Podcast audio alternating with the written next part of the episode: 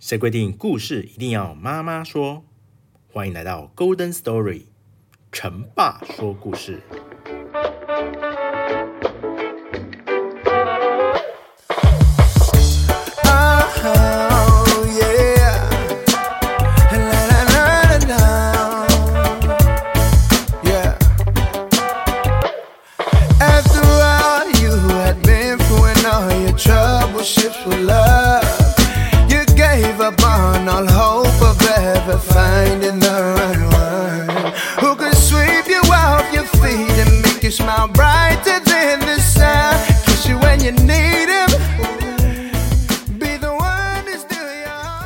大家好，欢迎收听 Golden Story 陈爸说故事。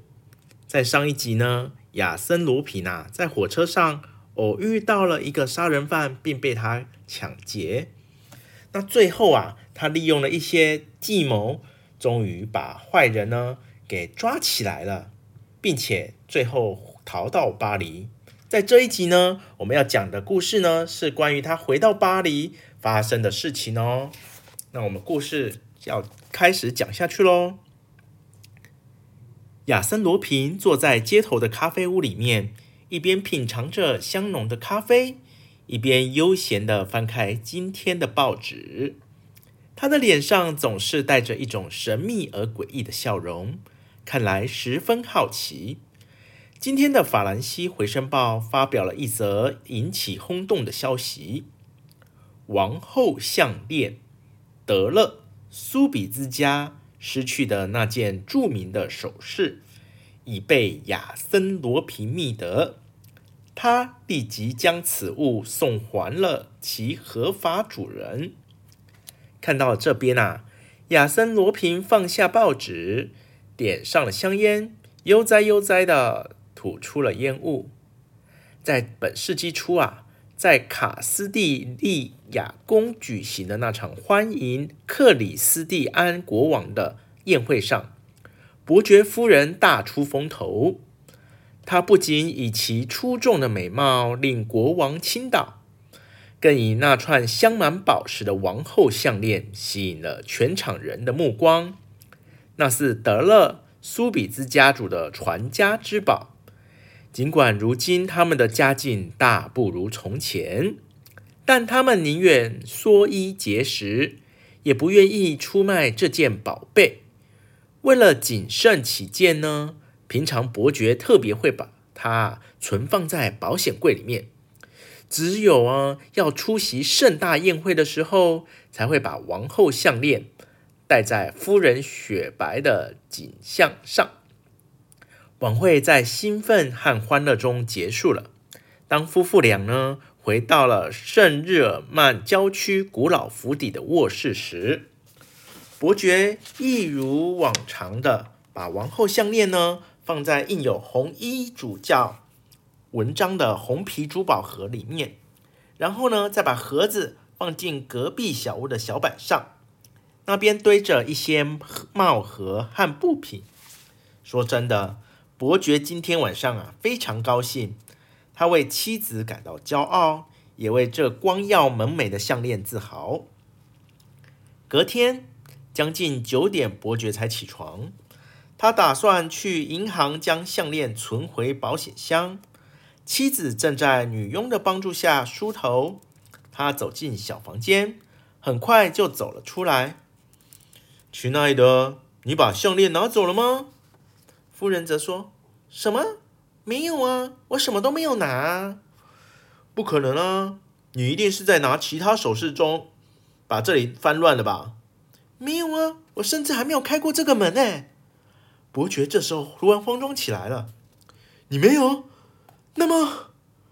夫妇两个人啊，赶快跑进去小房间里面，焦急的寻找起来。帽盒和衣服散了一地，因为房里相当暗。他们点上了蜡烛，搬出所有的东西，仔仔细细的寻找，但最后呢，仍不得不承认一个事实：这串著名的王后项链确实不见了。个性果断的伯爵夫人立即向聪头脑聪明的警察分局长瓦洛尔布先生报案。因为到这个时候，任何抱怨都是多余的。分局长听完他们详细的解释，立即提出疑点，最后得出一个可能的结论：佣人昂利艾利的艾特的嫌疑最大，因为他知道夫人昨晚要戴这串项链，而他的厨房窗户正好开向天井，正对着伯爵夫人的窗户。不过，他也与别的佣人一样，不知道这项链究竟藏在何处。同时，小房间的窗户是完好关着的，并有一个衣柜啊堵住了一半，外人根本没有办法进来。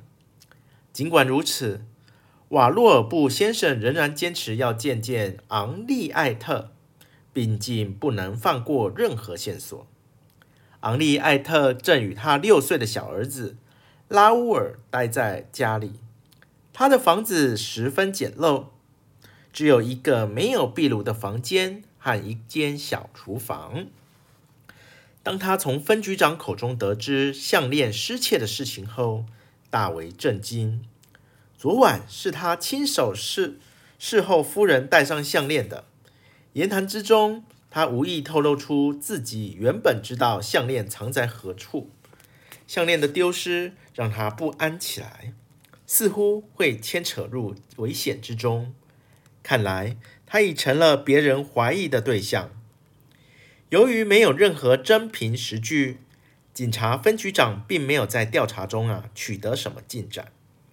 案子转到了预审法官手中，经过了四个多月的侦查，法官还是无法弄明白窃贼是怎么进出紧闭的门窗的。对昂利艾特的调查也没有任何结果。事实上，他是一个很规矩的人。于是，法官私下推测，是德勒夫妇急需钱用，变卖了王后项链，因此就草草的把案子给结案了。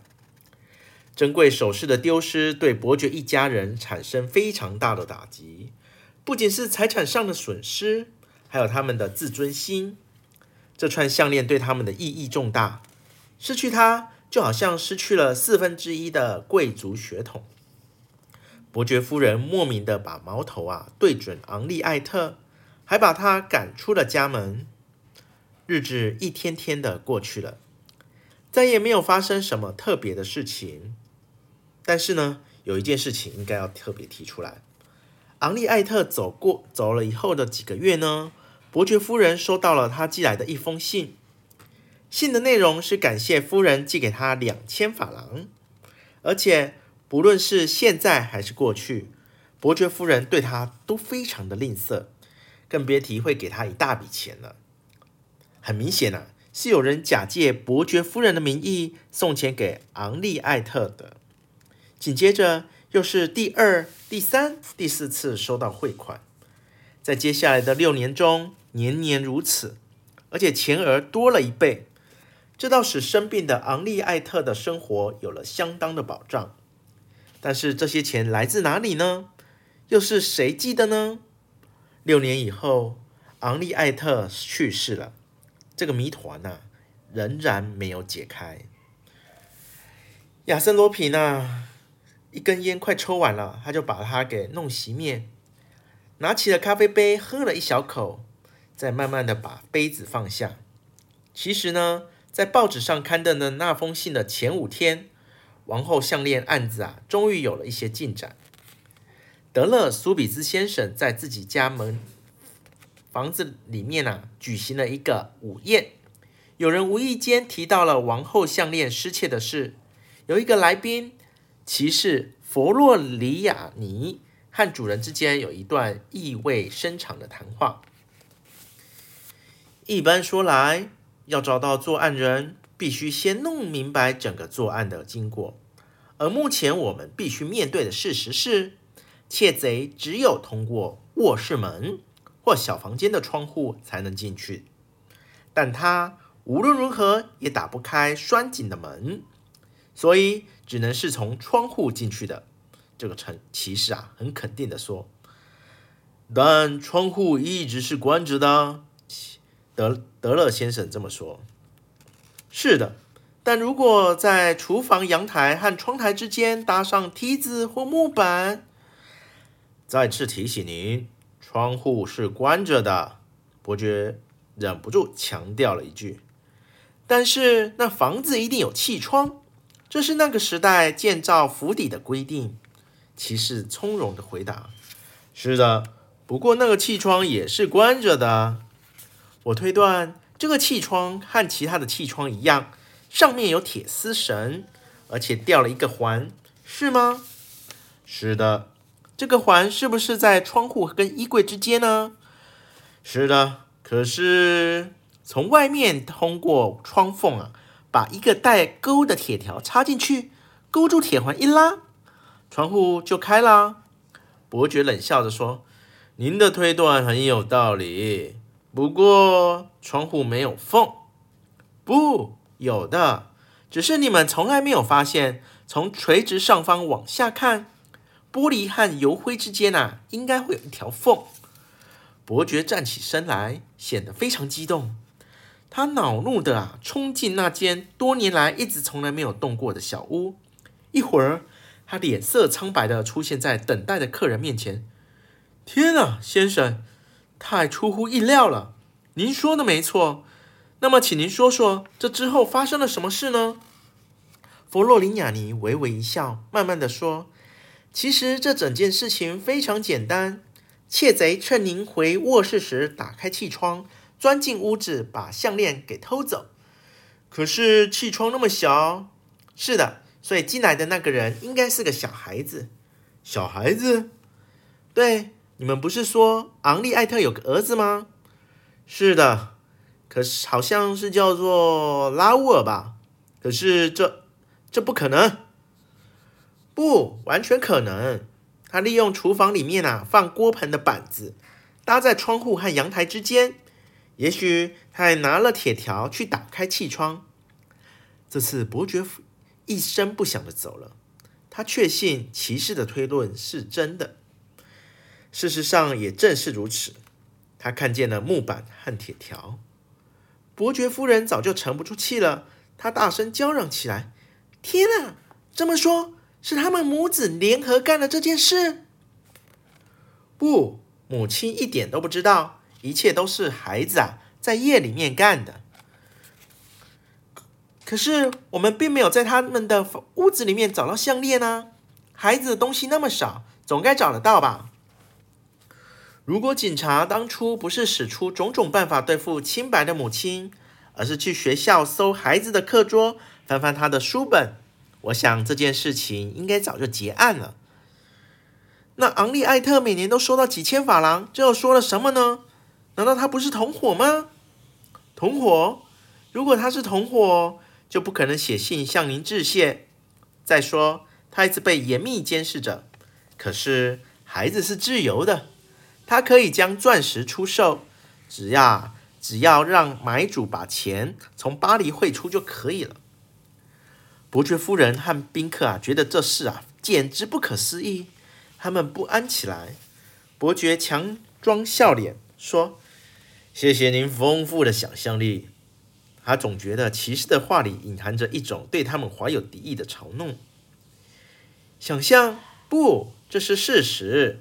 您亲口告诉我说，可怜的母子俩在那偏远的乡村，母亲病倒了，小家伙为了救母亲，给她治病。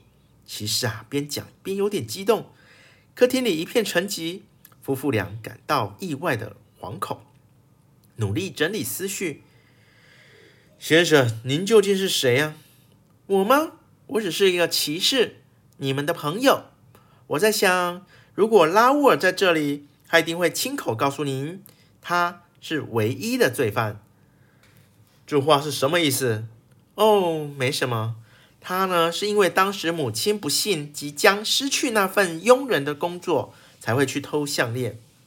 骑士压抑住内心的激动，但他的神态、言谈都证明了一点：他就是昂利艾特的儿子。伯爵犹豫了一会儿。他想着该如何对待这位大胆的人物，揭穿他的身份吗？但事情都过了那么久了，又有谁能够接受儿童犯罪这种荒谬的说法呢？不，还是装糊涂，接受现实算了。于是伯爵友好的走近这位勇敢的骑士，拍了拍了他的肩膀，说：“您的故事太离奇了。那么，照您的说法，这位模范儿子后来怎么样了呢？真希望他后来有好好做人。那是一定的。说的也是。”六岁这样小小年纪就能够偷走王后项链，可真出色呢。伯爵话中有话。是的，他的人生有这么出色的开头，现在正顺利地走着。弗洛里亚尼顺着伯爵的话说下去。伯爵打了个哆嗦，眼前这个奇怪的年轻人的身世究竟隐藏了多少秘密？弗洛里亚尼站起身来，他走进伯爵夫人，打算向她告辞。夫人本人的往后一退，弗洛尼亚尼笑了。他说：“哦，夫人，别害怕，我演的这场戏过分了点，是吗？”伯爵夫人啊，毕竟是看过了大场面，很快就镇定下来，用同样从容而且有点嘲弄的口吻说：“我为什么要害怕？对这位孝子的做法，我很感兴趣。同时，我也为我的项链有这么光辉的使命而高兴。”不过，我认为昂利艾特的儿子有一种生而俱来的本性。本性？骑士像被触到了痛处。是的，正由于他有这种本性，他才没有灰心丧气。这是什么意思？没什么意思。你们比我更清楚。那串项链上啊，大多数的钻石都是假的。可它终归是王后项链，先生。我想。那小子可能不懂，伯爵夫人傲慢地说：“不，他懂。可是夫人，项链只是一种装饰品，一块招牌。先生，不管您怎么说，那串项链真正值钱的不是钻石，而是那些托座。您认为那个小子他懂吗？”骑士很简单的回答说：“当然，我相信托座托座还在。